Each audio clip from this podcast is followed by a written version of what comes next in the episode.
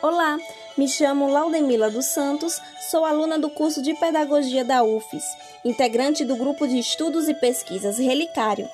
Vou ler para vocês a história Menina Bonita do Laço de Fita, ilustrado por Cláudios e escrito por Ana Maria Machado. Menina Bonita do Laço de Fita. Era uma vez uma menina linda, linda. Os olhos pareciam duas azeitonas pretas brilhantes, os cabelos enroladinhos e bem negros.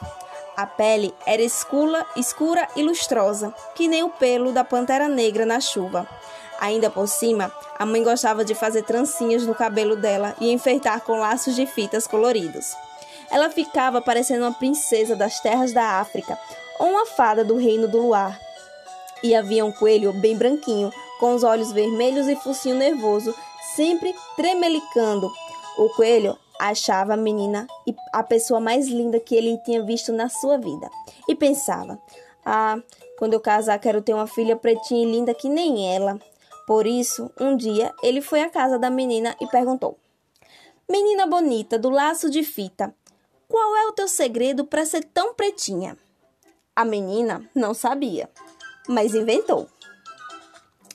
Ah, deve ser porque eu caí na tinta preta quando era pequena.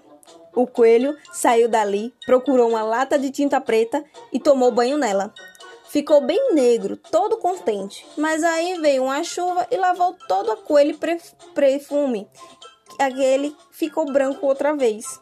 Então ele voltou lá na casa da menina e perguntou outra vez: Menina bonita do laço de fita, qual é o teu segredo para ser tão pretinha? A menina não sabia, mas inventou. Ah, deve ser porque eu tomei muito café quando era pequena. O coelho saiu dali e tomou tanto café, tanto café, que perdeu o sono e passou a noite toda fazendo xixi. Mas não ficou nada preto.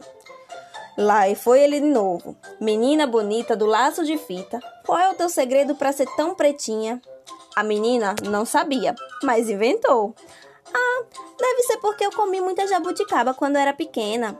O coelho saiu dali e se empanturrou de jabuticaba até ficar pesadão, sem conseguir sair do lugar. O máximo que ele conseguiu foi fazer muito cocôzinho preto e redondo, feito jabuticaba, mas não ficou nada preto. Então ele voltou lá na casa da menina e perguntou outra vez: Menina bonita do laço de fita, qual é o teu segredo para ser tão pretinha? A menina não sabia e já ia inventando outra coisa, uma história de feijoada. Mas quando a mãe dela, que era uma negra linda e risonha, resolveu se meter e disse: Antes de antes de uma avó preta que ela tinha. Aí o coelho, que não era bobinho, mas nem tanto, viu que a mãe da menina devia estar dizendo a verdade, porque a gente se parece sempre com os pais, com os tios, com os avós e até com parentes tortos. E se ele queria ter uma filha pretinha e linda, que nem a menina, tinha era que procurar uma coelha preta para casar. Não precisou procurar muito. Logo encontrou uma coelhinha escura como a noite, que achava aquele coelho branco uma graça. Foram namorando, casando e tiveram uma ninhada de filhotes. Que coelho, quando desanda a ter filho, não para mais. Tinha coelho de todas as cores: branco, branco malhado de preto, preto malhado de branco e até uma coelha pretinha.